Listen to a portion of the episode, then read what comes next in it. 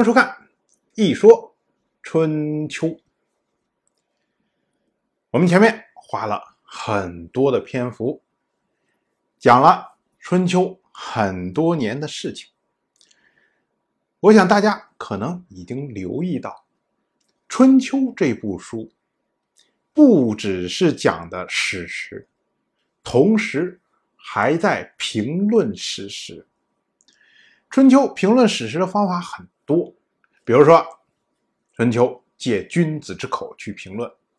我们前面讲过，郑国的国君郑务生和东周一任天王姬就互换人质，当时呢，春秋就是借君子之口去评价，说言不由衷，互换人质也没有意义。另外呢，春秋。有时候还会借《诗经》来评价，比如说像颍考叔调解郑务生和他的母亲武姜之间的关系，春秋就借用《诗经》“孝子不愧永赤而泪”来评论这件事情。春秋评论史实的方法很多。但是最常用的办法就是礼也和非礼。所谓礼也呢，翻译过来其实就是合乎礼数的意思。比如说，像我们之前讲过，王室发生了饥荒，然后鲁国替王室向诸侯各国购买粮食，春秋就评价为礼也。就是这种行为是合乎礼数的，而齐国的国君齐禄府调停宋魏集团和郑国之间的关系，搞了一个瓦屋之盟。当时呢，春秋也是评价为礼也。像郑武生引导齐禄府去朝见天王，春秋仍然是评价为礼也。就是你这些行为都是合乎礼数的，那么非礼呢？正好相反，就是不合礼数的行为。比如说，像我们之前讲，东周一任天王姬就给钟子送助丧用品，可是当时呢，钟子没有死，人家没死，你就把助丧用品送过来，所以春秋评论这件事情的时候，用的是。非礼，同样是宋国贿赂鲁国，将高大鼎送到了鲁国来。鲁国呢，则是把高大鼎作为一项荣耀，放到主庙之中炫耀。当时呢，春秋评论这件事情用的也是非礼，也就是你这种行为是不合乎礼数的。春秋啊，类似像这种礼也非礼。这样的记录非常的多，但是，一般情况下呢，都是夹杂在这些大事小情之中，而且因为跟生活关系不是非常大，所以我们看的时候可能也不会在意，读过就读过了。但是到后面，当我们讲到鲁允的儿子鲁同要迎娶哀姜的时候，春秋基本上对鲁同的每一个行动。都进行了评价，这个事情啊，就让我们多多少少有一点关注，有一点想法。那鲁同这个事儿到底怎么回事呢？当时鲁同要迎娶哀姜到鲁国，为了表示对这件事情的重视，所以鲁同特意对鲁允的祭庙进行了装饰，因为当时啊。这个婚礼进行的时候，一定要到鲁允的祭庙里面去祭告已故的父亲，说：“你看，哎，儿子结婚了，哎，这样才能算是礼成。”那鲁同做了哪些装饰呢？鲁同首先是将鲁允祭庙的柱子漆成了红色，哎，红色喜庆嘛。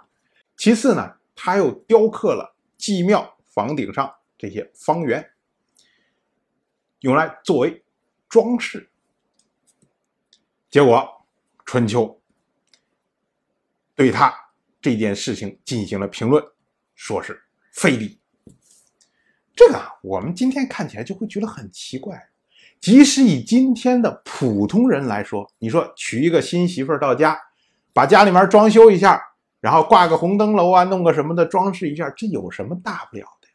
何况鲁同毕竟是鲁国的一国之君呢，七个红柱子雕刻了几根方圆，能怎么样？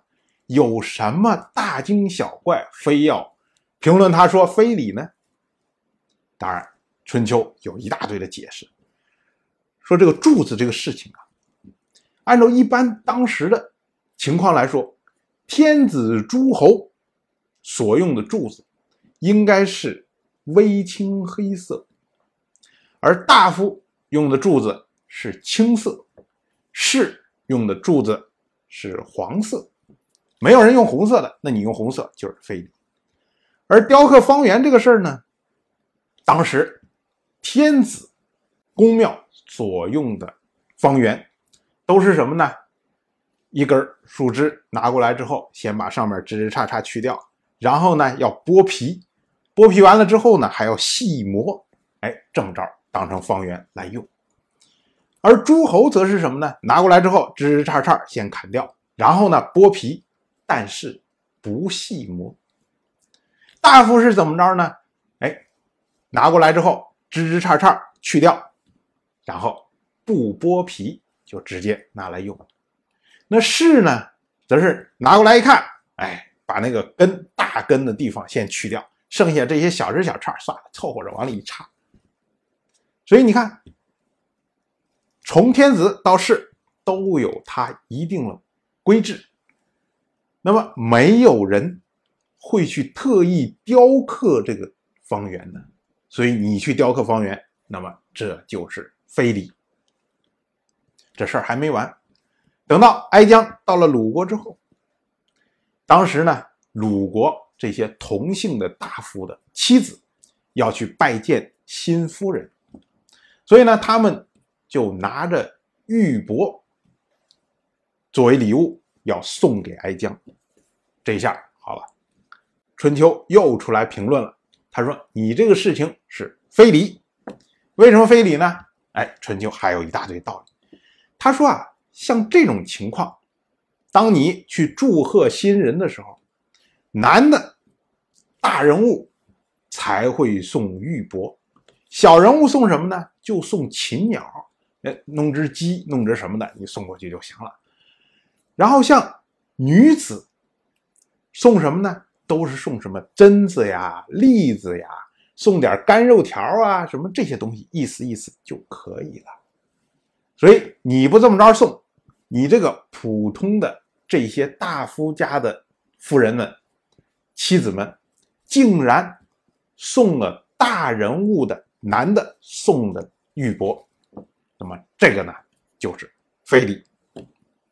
鲁同这个事情啊，前前后后让我们看起来都是跟生活非常相关的，就是结了个婚，然后希望场面宏大一点，希望喜庆一点，弄了红柱子，刻了一下方圆，然后亲朋好友们来的时候送了稍微贵重点的礼物，然后春秋就大肆指责，而且条条框框的给你列出来，说：“哎，我不光是说你非礼，我还要证明你是非礼的。”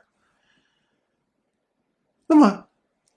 给我们那种感觉，似乎在春秋时代，所有人的衣食住行行为准则都有一套礼在规范。你稍微做的有一点不对，就会有人说：“哎，非礼，你这么着不对。”可是我们要注意，即使以我们今天的社会组织的能力来说，我们都没有办法做到。对每一个人的生活的方方面面都有非常明确的规定，何况在几千年前的春秋时代，以当时那种放羊式的粗犷的管理方式，以当时文化的传播的能力，他怎么可能规定出来如此细致的对人的生活的方方面面的规定呢？所以，用来规范人的生活的这个礼，到底是什么？那么我们今天就做一期番外，来讲讲什么是礼，什么是非礼。礼这个东西啊，古代跟我们今天的看法有着截然的不同，因为在古代的时候，古人总是讲究要以礼治天下，可是到近代，鲁迅一出，哎，就变成了吃人的礼教。所以，古代的时候，礼好像是一个高大上、高伟光这么样一个东西，可是放到今天呢，就变成了酱缸文化、蛆虫一样的东西。那么，礼到底是什么呢？为什么古人要把它做成高伟光？为什么今人要把它当成酱缸文化？我们首先先看“礼”这个字是什么意思。《说文解字》一翻开，“礼者”。履也，履，我们一看这字，首先想到是什么呢？想到的是鞋，就是我们脚上穿的那个鞋。古代的天子往往会给重臣一些特权，以显示荣耀。这些特权中呢，其中有一条叫做“见履上殿”。见履上殿意思就是说，一个大臣，然后你到宫殿里面去求见天子的时候。你可以带着你的剑，可以穿着你的鞋，这么着上殿。所以履和鞋这个是我们第一能关联出来的东西。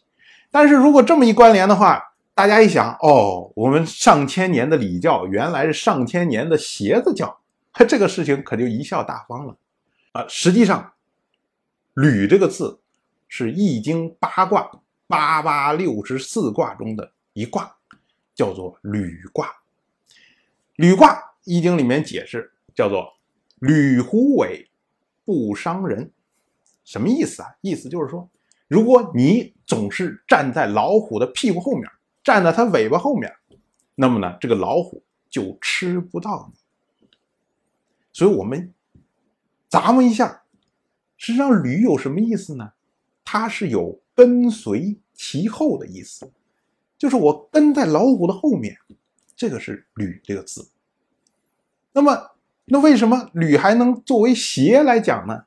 其实我们想，鞋是什么？鞋就是脚的样子。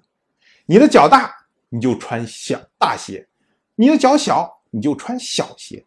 所以，鞋总是跟随脚在走的。你的脚长成这个样子，那么对应的鞋就会那个样。所以实际上，鞋这个意思也是从跟随、从样式这个概念衍生过去的。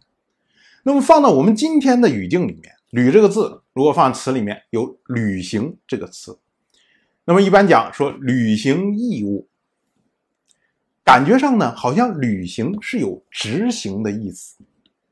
但是我们说履行义务的时候，我们不会说执行义务，我们说。执行任务的时候，我们不会说履行任务。那么，履行跟执行有什么区别呢？履行代表的是什么？是履行的之前定好的某个任务，然后呢，我跟随在后进行执行。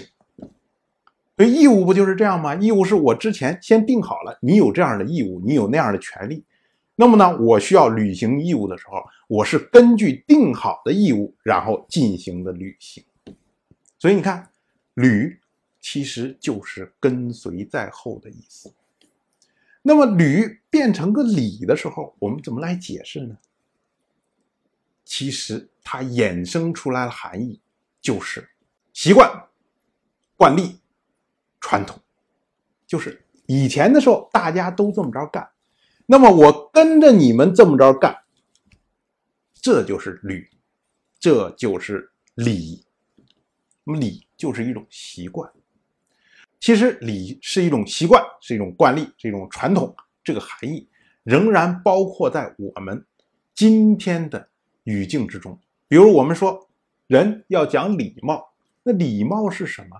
礼貌就是大家习惯的样貌，这就是礼貌。所以呢，我们就会发现，你在中国非常的讲中国的礼貌，可是你到西方之后。他们可能会认为你很野蛮。为什么？因为大家生活习惯不同，你讲这边的习惯，可能未必符合那边的习惯。所以，你不同的种族、不同的国家之间相互交流的时候，经常会出现喜剧。其实就是在这儿，就是因为大家的习惯不同。同样呢，你像一个女生在路上被人动手动脚，这时候她会喊什么？她会喊非礼。那什么叫非礼呢？我们说不合礼数，实际上也是不合习惯。因为你说你一大男人在马路上对一个小姑娘动手动脚。这是我们的习惯吗？这明显不是我们的习惯。可是你说小情侣两个人自己在房间里面关上门，他愿意干什么？有人会喊非礼吗？当然没有啊，因为这是符合习惯的。所以这么着一讲的话，我们发现其实礼就是习惯、惯例、传统。以前大家都这么着干，那么我们现在跟随着这么着干，这就是礼。我们再看“礼”这个字，它是左边是一个“士”字边，“士”呢是上面两横，下面一个小。最早的“士”字其实上面是一横，代表的是什么？代表的是天。那么下面这个小呢？最早的时候是三个竖道，有点像川，就是河川、山川的那个川字。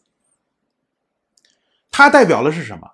代表的是日月。星辰三个竖道，所以上面是天，下面是日月星辰，代表着什么？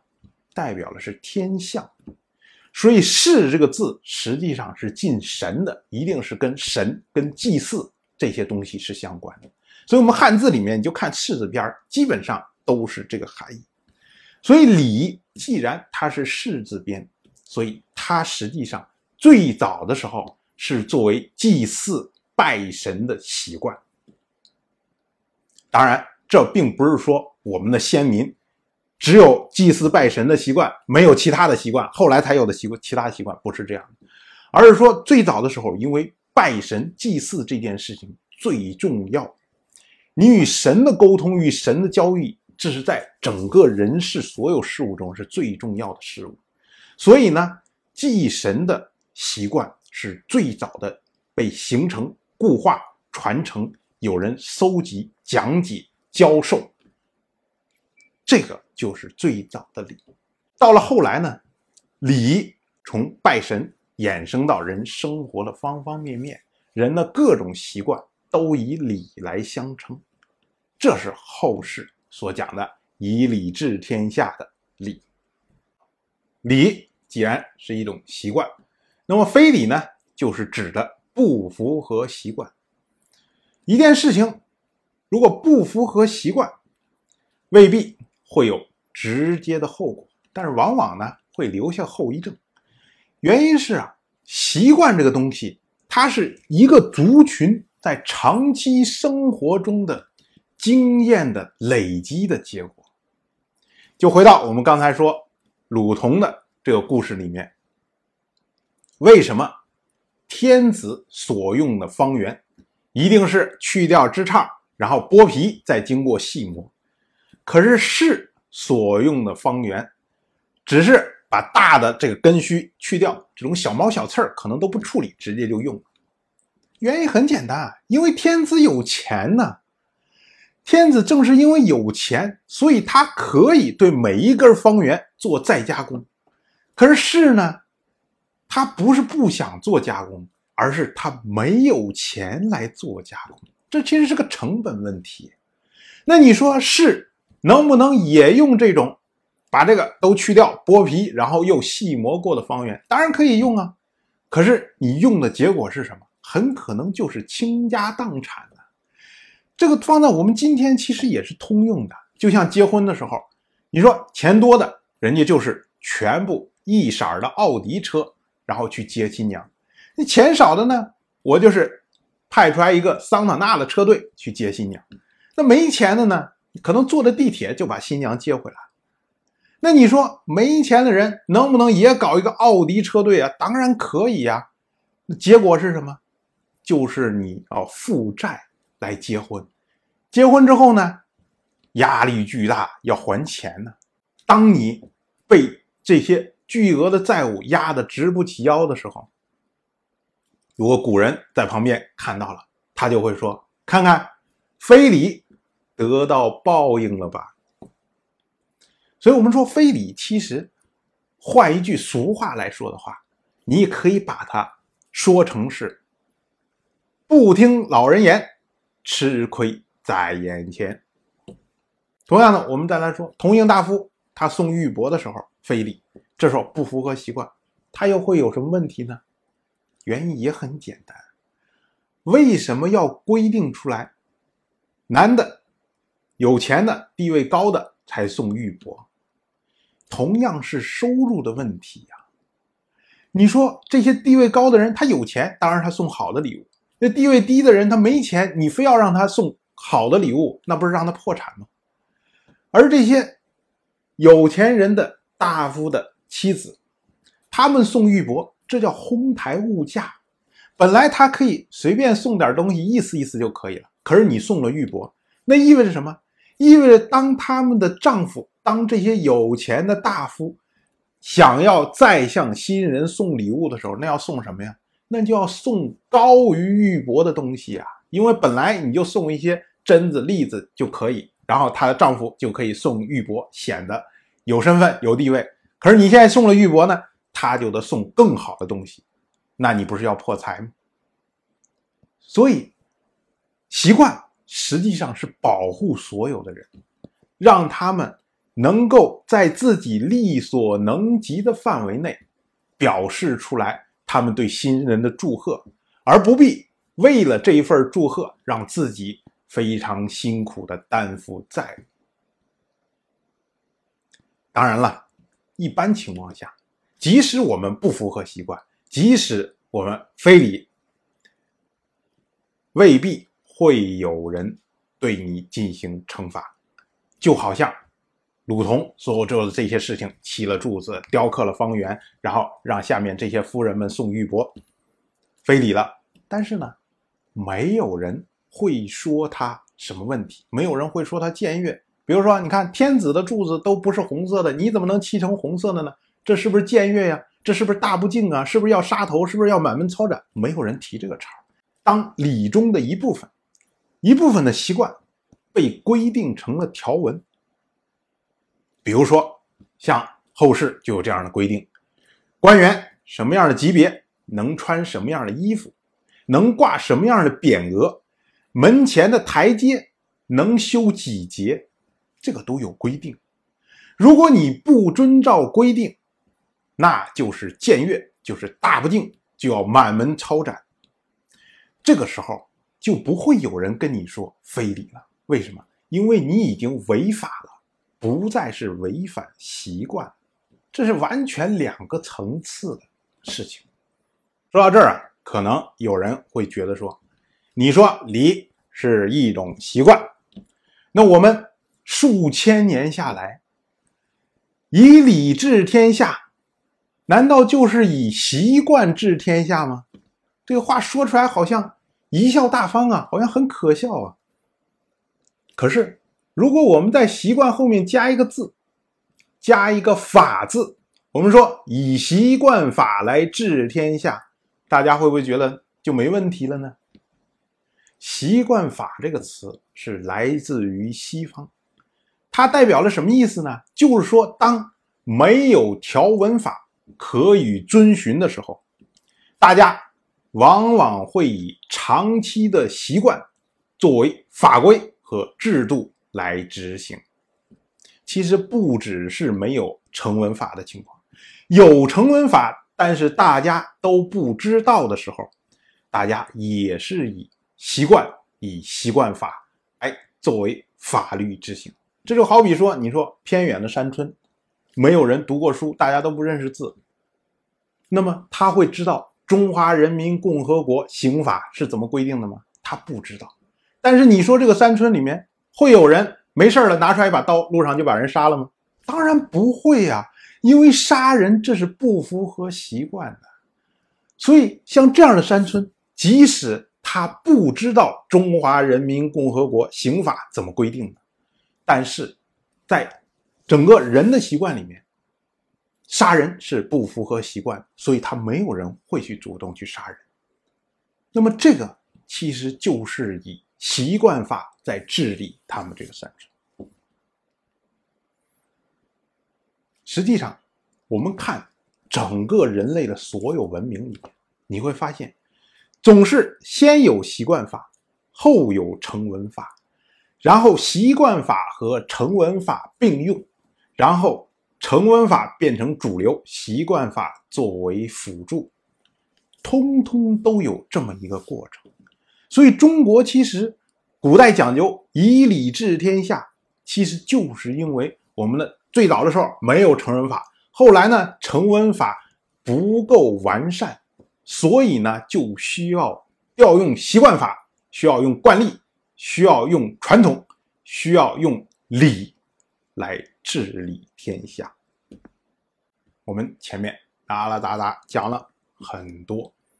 其实，一句话就可以概括，就是礼，就是习惯，就是惯例，就是传统，就是习惯法。可是，即使这么着说的话，给我们的感觉来说，礼这个东西似乎在我们的世界里面已经消失了。如果现在有人在你面前讲什么礼教、礼数、礼仪，大家就会觉得这个人好像。